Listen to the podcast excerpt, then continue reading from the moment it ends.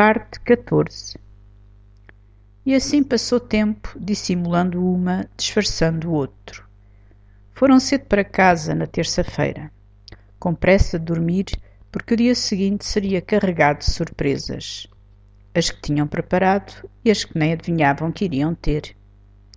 Procuraram não falar sobre o que pudesse traí-los, até porque, como se costuma dizer, o diabo, e não só ela, tece-as e há conspirações, e não só as dele, que são do silêncio.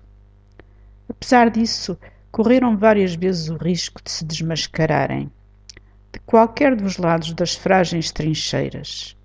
Só que estavam tão preocupados em se esconder que nem reparavam no que o outro, inadvertidamente, pudesse revelar.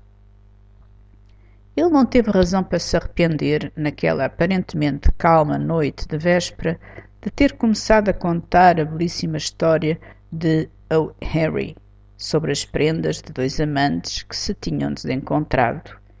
Ele, do conto, a vender o relógio de família, que era a sua maior fortuna, para lhe comprar a tiara caríssima que merecesse os longos cabelos dela, de que tanto se orgulhava.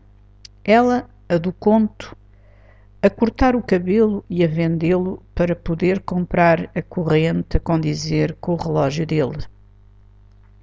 Depois, a surpresa que tiveram os dois quando se encontraram. Ele, perplexo com o novo visual dela, a oferecer-lhe uma tiara para um cabelo que fora cortado. Ela a dar-lhe uma correia para um relógio que mudara de pulso e de dono. Nem com o tão revelador conto do O. Henry ela desconfiou.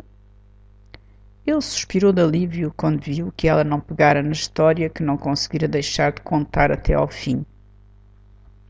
Embora, por ela não o ter feito, ele tivesse sentido o aguilhão das suas permanentes desconfianças, a que não queria chamar ciúme.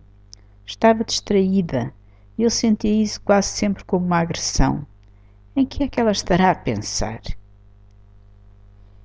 Como ele, não notou a incontrolada ironia dela.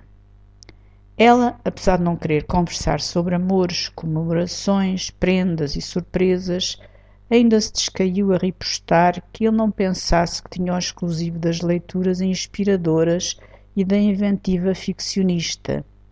Sim, porque não penses que és só tu que és capaz de inventar ou de te lembrar de contos de amor. Ainda um dia destes vais ficar surpreendido.